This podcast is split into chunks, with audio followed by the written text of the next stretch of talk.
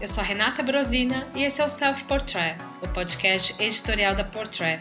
Esse episódio ele vai ser dedicado para uma pessoa muito especial. A gente tinha um outro planejamento para gravar com outro tema, mas por questões muito importantes a gente precisou alterar de última hora, né? É isso aí. Hoje a gente vai falar do Albert Elbaz, que foi a notícia triste do domingo de manhã, né? Todo mundo acordou com a notícia da morte do Albert Elbaz por Covid. A gente nem sabia que ele estava internado, que ele tinha sido infectado, que ele estava doente e de repente caiu essa bomba no mundo da moda. Foi uma comoção, realmente, todo mundo muito triste, muitas homenagens e a gente não podia deixar de prestar a nossa e falar aqui um pouco da trajetória desse cara tão especial, que era o Albert Elbaz, com valores muito especiais, né, com uma visão muito particular da moda. É, ele era muito sensível, né, Sil? Ele tinha é, um olhar muito de amor para a moda e mais do que para a moda, é, a gente conseguia ver que ele estava muito preocupado em fazer a roupa para a mulher se sentir bem.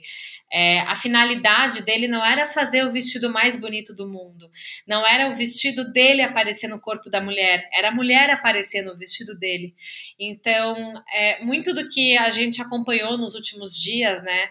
É, desde domingo, muitas, muitas homenagens, muitas pessoas falando muito sobre o Albert Elbaz, e a gente começa a entender que foi uma perda muito triste.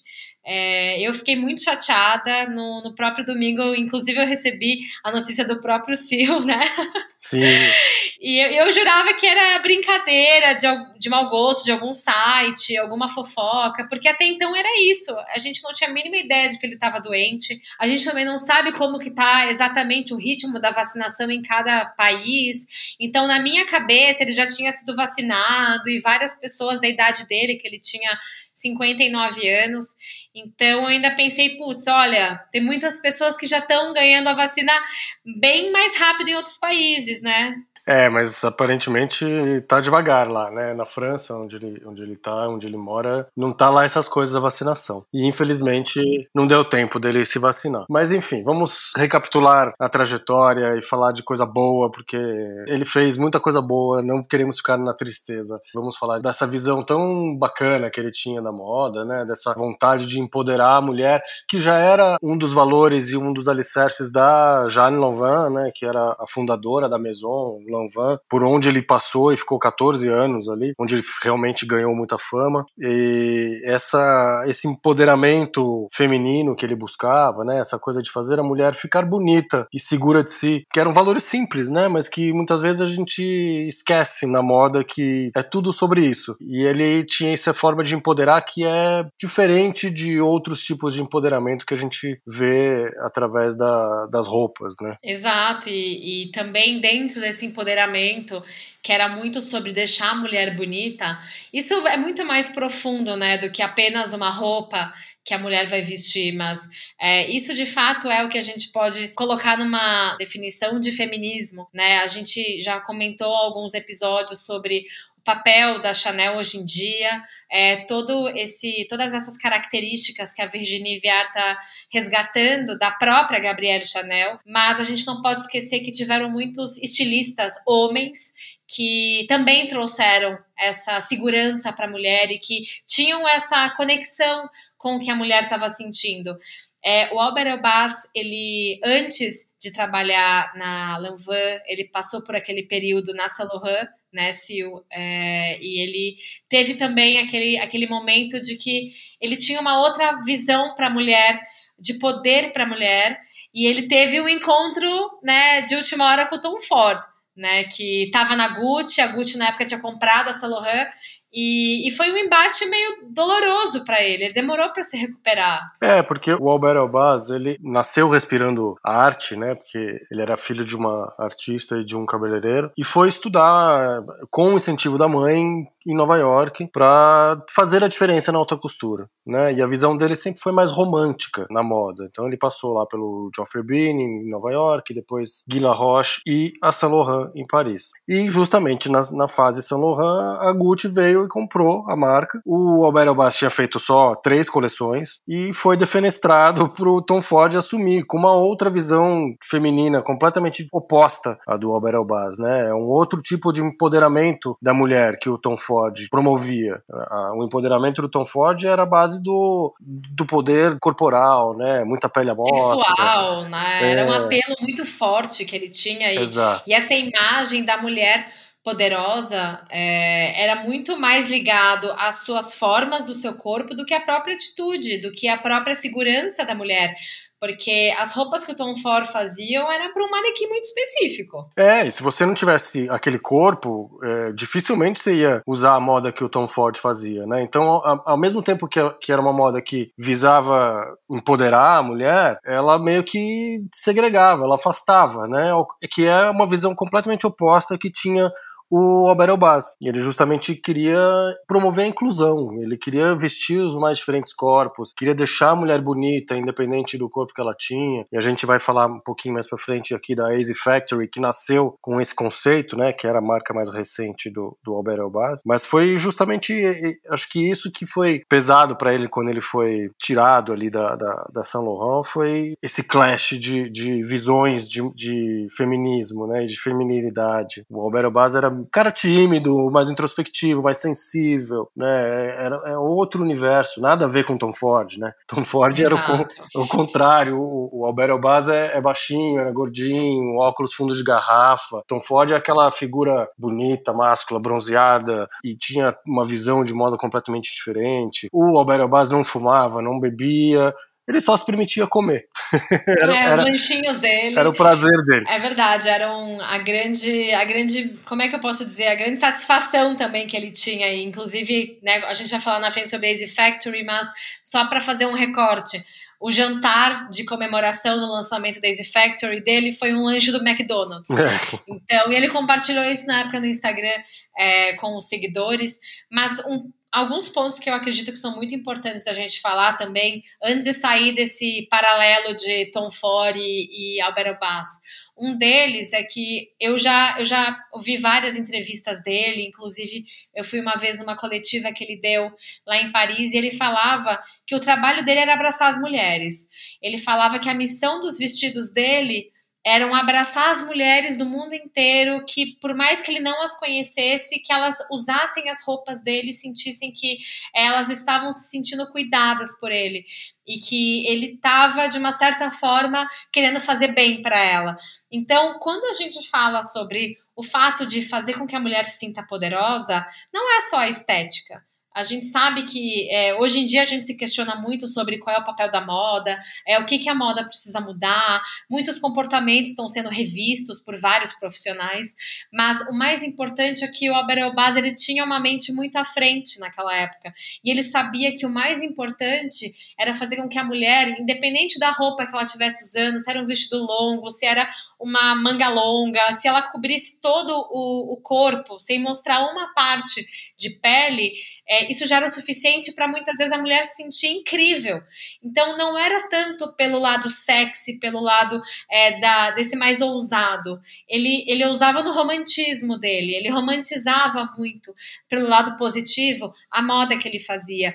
E, e também agora falando também sobre essa comparação do Tom Ford ele, principalmente pelas próprias características físicas, como você falou, se o, o Albert era gordinho, baixinho, o Tom Ford, aquela figura, né, monumental do homem, né, que é magro, tem um super corpo, mas isso também foi algo muito negativo para quando ele saiu da, da Laurent, porque ele também ficou se questionando, será que tinha espaço para ele na moda?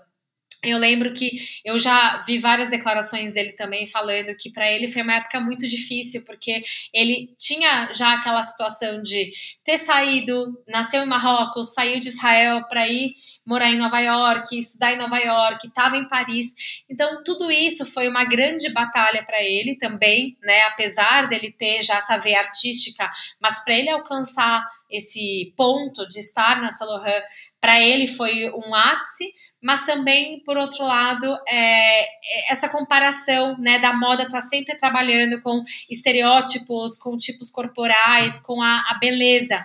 E ele não se achava tudo isso. Então, é, isso também pesou muito para esses tempos, mas na sequência veio Alan Van, que ele fez uma grande transformação. É, ele, ele ressuscitou a casa, né? A casa estava ali comendo poeira, Antes dele passaram uns nomes meio inexpressivos, sem muito sucesso próprio Ocimar Versolato passou lá nos anos 90, mas nem chegou perto do brilho que o, que o Albert Albaz teve. E o, o grande trunfo do, do, do, Albert, acho que foi apostar, primeiro, nesse empoderamento discreto né, da, da mulher, sem ter que apelar para estereótipos e, e, obviedades como o sex power né, da, da, do Tom Ford, mas ele queria fazer roupas que durassem, né, ele queria fazer o atemporal. Então, você pega um vestido que ele criou na Lanvin na época, é, ele continua atual. Continua sendo um vestido Exato. super elegante, que você pode usar em diversas ocasiões. Existem até comentários agora nessa, nessa onda das revendas, né, do resale, que todas as plataformas digitais de, de revenda de marcas de luxo, que o melhor garimpo que você pode fazer é encontrar um vestido do Albert Obaz na fase Lanvin, porque é um vestido que vai continuar chique por muito tempo e vai valer o investimento. Ou seja, se você encontrar um, um vestidinho da Lanvin, alguma peça dando sopa aí, pega porque é a última dos moicanos, né, investe, né? Investe porque é, é, é, um tiro certo no guarda-roupa, sabe? Vai, vai durar... Vale ouro. Vai durar para sempre. E ele teve, nesse período aí, ele fez muito sucesso, inclusive em Hollywood, né? A marca saiu da, do, do nada e foi parar no red carpet. A Tilda Swinton ganhou um Oscar em 2009 vestindo uma criação, um vestido da Lanvin feito pelo Albert Elbaz, então... A Mary Streep também, lembra daquele dourado que ela usou? Isso, exatamente, exato. A Natalie... Natalie Portman. Várias, tem várias. A Natalie Portman, a Meryl Streep, a, a própria Tilda Swinton, enfim. Ele fez muito sucesso com mulheres muito especiais, que são todas mulheres com uma beleza clássica e atemporal, né? Essas atrizes de Hollywood e tal, que não se ligam muito em tendências, e ele, e ele justamente fazia roupa que fugisse disso, né, do estereótipo, das tendências, ele detestava a palavra cool, por exemplo, né, ele não, é verdade. não gostava da coisa ele odiava a palavra cool porque ele porque ele falava que depois do cool ficava frio, né? Exatamente. Como a história da Miss América, é. que um ano você é Miss América, no ano seguinte você é ex-Miss América porque você isso. tem uma nova. Exato, é isso mesmo. E ele odiava também essa coisa do it qualquer coisa, né? It bag, it designer, it whatever. Também detestava o it. Então ele era meio outsider, né? No sistema da moda, assim. E foi o, um, dos embates que ele teve com com os novos donos da, da Lanvin. É, o grupo vietnamita comprou a marca já no final ali do percurso dele e, e a visão de negócios não bateu, porque ali já estava, eles já queriam começar nessa engrenagem de fazer 10 coleções por ano, um, um ritmo frenético que não era a praia do Albert Elbaz, né? O Albert Elbaz que é, é, é, outra praia, é outra pegada, é, é, é uma criação mais slow, mais low profile, mais tranquila, então, Menos pegada tendência, né? Exato. E a gente consegue ver que as próprias criações dele tinham uma silhueta que ela não estava muito ligada ao que estava todo mundo fazendo na época.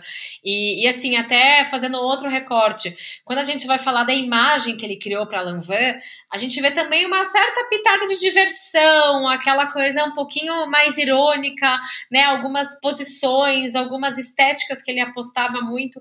Então, assim, é, era uma moda chique, era uma moda, uma moda clássica clássica, mas não era uma coisa velha, não, não era uma coisa ultrapassada.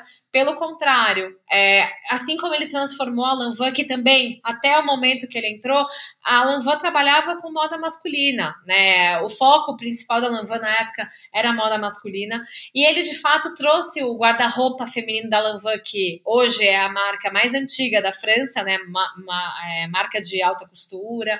Então a gente consegue ver que é, ele tinha uma, uma sensibilidade também muito grande para tentar entender o que, que era essa, essa personagem da Lanvin, essa mulher Lanvin, que era a celebridade, que era a mulher normal, que se vestia se sentia poderosa.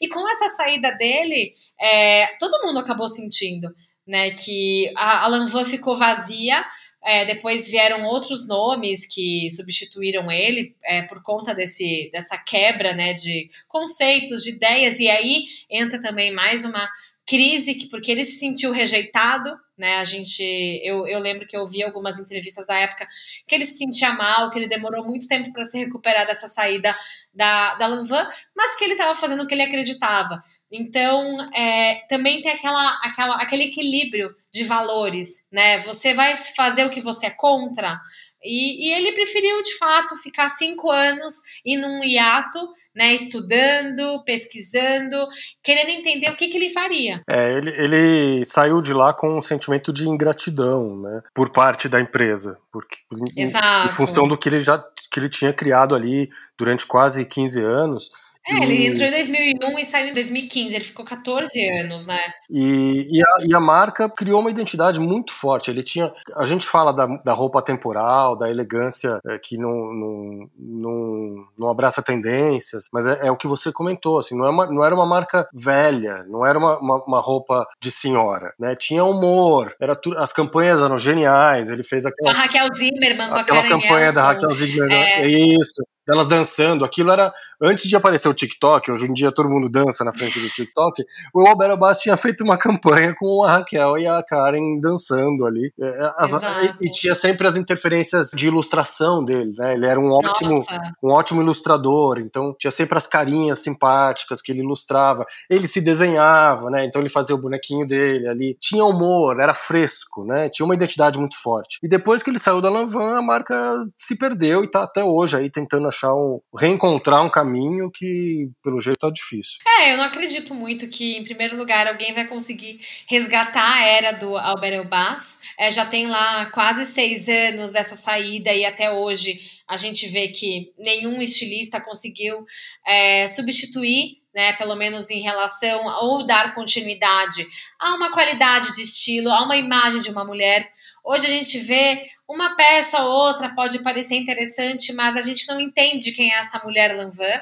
Então, na minha parte, eu acredito que deve ter sido uma infelicidade esse grupo vietnamita ter comprado. Nossa, acho que eles devem é. estar arrependidos até o último fio de cabelo. Devem, porque é aquela coisa. Poxa vida, em time que tá funcionando não se mexe, mas de qualquer forma, são pessoas com visões diferentes. Eu lembro que na época eu ouvia que a Hermès ia comprar a Lanvin, então eu até lembro que eu ouvi algum boato ou outro e falava, ai, ah, que bom que vai comprar a Lanvin. Mas é, é aquilo. O Albert ficou também com esse talento dele é, meio que guardado para um lançamento que aconteceu agora em 2021 que foi a Easy Factory durante a semana de moda de alta costura e que trouxe um, um novo conceito também de alta costura, né, Sil? É, depois que ele saiu da Lanvin, ele fez coisas pontuais só, né? Colaborações com a, com a Tod's, com a Converse. Enquanto ele estava na Lanvin, ele, fez, ele lançou uma, aquela coleção com a H&M, que foi um sucesso. Mas o depois sucesso que ele... teve também a coleção de... Desculpa te interromper, Imagina. mas teve a coleção também de maquiagens da Lancôme. Isso, com a Lancôme, exatamente. Depois que ele saiu, ele, ele fez coisas pontuais, mas no fundo ele estava preparando essa, esse projeto que, na minha opinião, é revolucionário para os dias de hoje, para moda, para o lugar onde ele está inserido, né? Que é a Easy Factory, que foi lançada em janeiro desse ano, que é super recente e foi lançada durante a semana de alta costura em janeiro, com um conceito totalmente novo, totalmente adaptado para o século XXI. O que muita gente deveria estar tá fazendo, ele teve a ousadia de fazer, de botar em prática. Exato, e, e é, tem algumas curiosidades até em relação ao nome, né? O, a, a Easy Factory, ela é a primeira letra do nome do Albert e é a letra Z que é a última letra também do sobrenome dele. Então é Easy Factory do Albert Elbaz Factory, mas também tem uma, um outro termo que ele, ele comentou na época do lançamento, de que quando você fala que é de A a Z, é porque você não exclui nada. Você não exclui nenhuma letra do alfabeto. Então, para ele, isso também foi um outro conceito que fazia parte do próprio manifesto Daisy Factory, que foi também um, um projeto é, é, apoiado pela Richmond, que é o grupo da Cartier, da Panerai, da Buchelat, da Van Cleef Arpels, Chloé e outras marcas grandes de luxo, é o terceiro grande conglomerado é, em, em, ordem depois de LVMH, Grupo Kering, mais importante do mundo, e, e, e também eles tiveram esse, essa conexão para tentar transformar o que, que seria essa moda para A a Z. Então, de fato, seria para você que usa é, extra, extra small para extra, extra, extra, extra large, ou seja, é, são medidas extremas, né, Sil? Não, não, não tira nenhuma mulher, nem alta, nem baixa, nem gordinha, nem magrinha, dessa, dessa, dessas medidas, que também, né, ao longo do tempo, a moda também se questionou sobre o que, que era correto você ter de medidas, e ele já chegou mostrando que para ele marca fundada em 2021 não pode ter de jeito nenhum uma, uma grade de tamanhos limitada. É, exatamente. E ele, através de muita tecnologia ali no, nos materiais e na confecção das roupas, ele conseguia é, envelopar diferentes corpos com as roupas que ele estava criando. Tinha uma pegada super sustentável também, né, que é essencial. As marcas de luxo estão já há algum tempo olhando para essa sustentabilidade, mas ele foi além, botou isso como pilar e, e, e propagava isso ali já na apresentação né, do, do, do projeto. E, enfim, pena que teve vida curta agora, um projeto tão revolucionário, a gente não sabe que fim vai levar, porque sem ele ali perde muito, né? Perde muita, muita força. É, o que é genuíno da marca, né? E, mas é interessante porque para criar a Easy Factory, ele meio que se perguntava o tempo inteiro qual era né, o propósito do design hoje, é, como que ele podia ajudar as mulheres criando a Easy Factory, porque ele queria de fato trabalhar com uma nova tecnologia para desenvolver tecidos inteligentes, com algumas fábricas, e até no próprio vídeo que a gente assiste é, de apresentação na coleção, tem as, os profissionais das fábricas na, na, Itália. Ele também, antes de entrar né, no, no lado mais fábrica, ele fez muitas pesquisas no próprio Vale do Silício, ele fez viagens de tecnologia até lá. Então, ele, ele pensou de uma forma muito maior do que contratar modelistas para executarem o que ele acreditava. Então, eles conseguiram encontrar algumas formas, né, algumas modelagens para essa que é a My Body, né, que é a chamada, é na verdade é o, o conjunto dos vestidos que ele projetou para considerar essa ergonomia, né, que aceite todas as formas e tamanhos. Então, é algo super moderno, é prático também, porque quando a gente fala sobre um vestidinho preto, porque a base foi o vestidinho preto, a peça do guarda-roupa feminino que teoricamente todas as mulheres têm que ter, né, Sil? Exatamente. E, e, o mais irônico é ele ter apresentado isso durante a alta costura, né? Porque a, a gente tem visto aí um, um, processo de, de aproximação da alta costura com o preta-porter, com a vida real, né? A alta costura sempre foi aquela coisa de sonho que você não tem onde usar. E, e a alta costura vem num processo de se aproximar da vida real, de, de ir pra rua, né? E, e ele ter lançado um projeto tão significativo nesse sentido, né? De inclusão, de, de ser vida real, de falar com a mulher real, durante a alta costura, foi uma sacada muito, muito genial também, né? E ele, ele sempre se posicionou assim como um questionador e fez de novo ele, ele questionar para onde está indo a moda, por que se faz moda, né? E qual é o papel do, do designer no, na, na, na sociedade e nessa engrenagem toda da moda aí. Com certeza, e tem algumas, algumas questões também, alguns propósitos, que a Easy Factory ela foi criada como se fosse uma base em soluções né, para a vida das mulheres. E, e também essa pesquisa dessas soluções para que todas as mulheres possam usar o mesmo modelo de vestidinho, ele, ele encontrou que a, a estrutura né, de, de, um vestido que pode se moldar em diferentes corpos é a malha, né, que a malha estica, os entrelaçamentos eles podem né, ser mais grossos em algumas áreas, mais é, fininhos em outras. Então, muitas vezes é só na própria tensão dos fios que você consegue regular essa modelagem, que também tem um ponto que se conecta muito ao que ele fazia na Lanvin. O Albert não criava roupas para a mulher ficar sentada, para a mulher ficar com aquela sensação de que tem algo apertado, de que tem algo incomodando. Ele sempre criou peças pensando no movimento, no que, que essa mulher vai fazer. Essa mulher vai dançar, essa mulher vai correr, essa mulher vai fazer o quê? E, e a própria criação da, da Easy Factory também está muito relacionada ao que ele teve que fazer. Ele saiu por Paris, ele caminhava pela cidade, ele analisava o corpo das mulheres de acordo com a roupa que elas estavam usando e tentava entender qual era a dificuldade que elas tinham de mobilidade.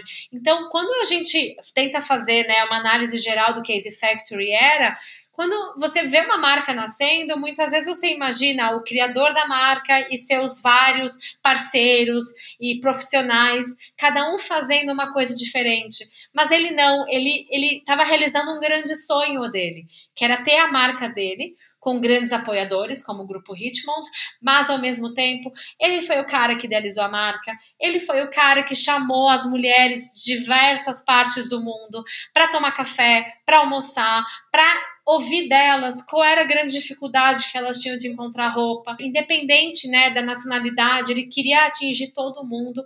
E era o cara que estava, de fato, indo até o Vale do Silício, que foi atrás das fábricas para escolher qual era a melhor e quais pessoas podiam apoiar ele, os materiais.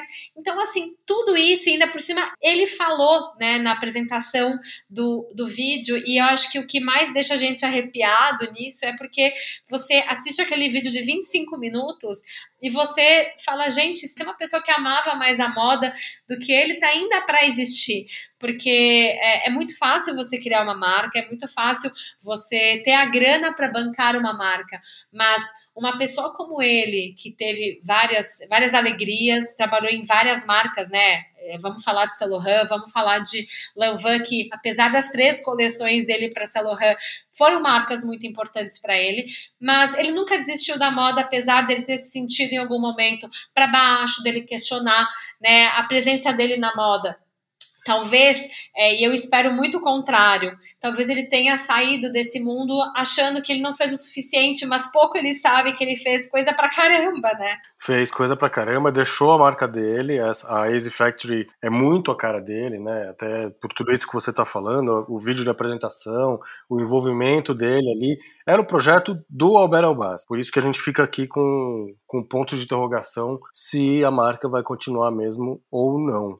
Mas eh, eu não queria terminar esse podcast para baixo lamentando é. apenas a partida do Albert, apesar da gente estar tá triste, o mundo da moda ter sofrido um baque nessa última semana. Eu queria terminar com lembrando o, o, o ótimo humor que ele tinha, o humor inteligente, sagaz que o Albert Albert tinha. Apesar dele ser introspectivo, meio tímido e avesso a, a, a muita exposição, ele tinha um, ele era dono de um bom humor incomparável, né? Então ele é, é ele é dono de muitas frases icônicas que devem ter pipocado por aí e muita gente viu, mas a gente podia terminar com alguma dessas frases que servem inclusive de estímulo. Co colhe uma frase do Albert Obaz na geladeira e acorde de bom, acorde de bom humor todo dia. E vamos lá, Sil. Me conta aí as que você tem. Ó, eu separei duas aqui que são, são bem expressivas para mim. Eu separei duas também.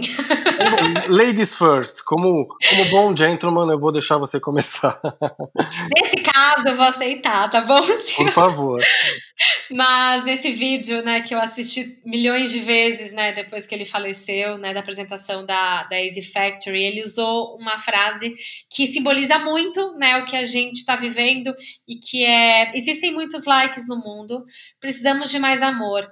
Em vez de transformar as mulheres, quero fazer com que elas se sintam amadas.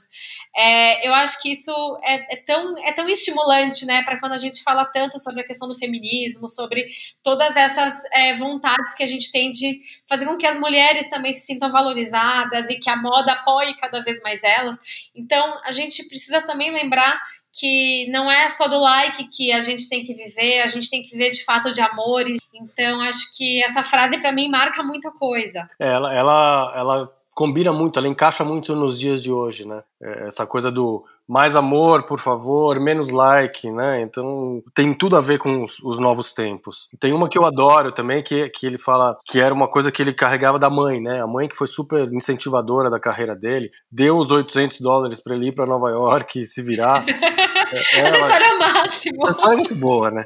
E, e a mãe sempre apoiou muito ele, né? Então ele, ele traz uma que, que a mãe falava: seja grande e pequeno. Minha mãe me disse: seja grande no seu trabalho no que você faz, mas seja humilde e simples na sua vida. Foi exatamente o que ele fez, ele seguiu a risca, né? Porque ele foi gigante no trabalho que ele fez e continuou simples e humilde. Então ele, ele seguiu a risca essa, esse conselho da mãe e eu, eu adoro isso porque eu, eu acho que todo mundo tinha que repetir isso todo dia, sabe?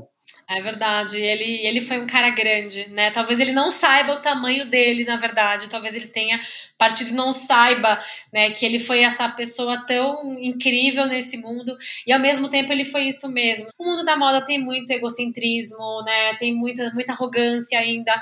E ele nunca foi esse cara, né? Eu acho que eu nunca ouvi nenhuma história de que ah, o Albert foi isso, o Albert tratou mal pessoas e foi arrogante. Nunca.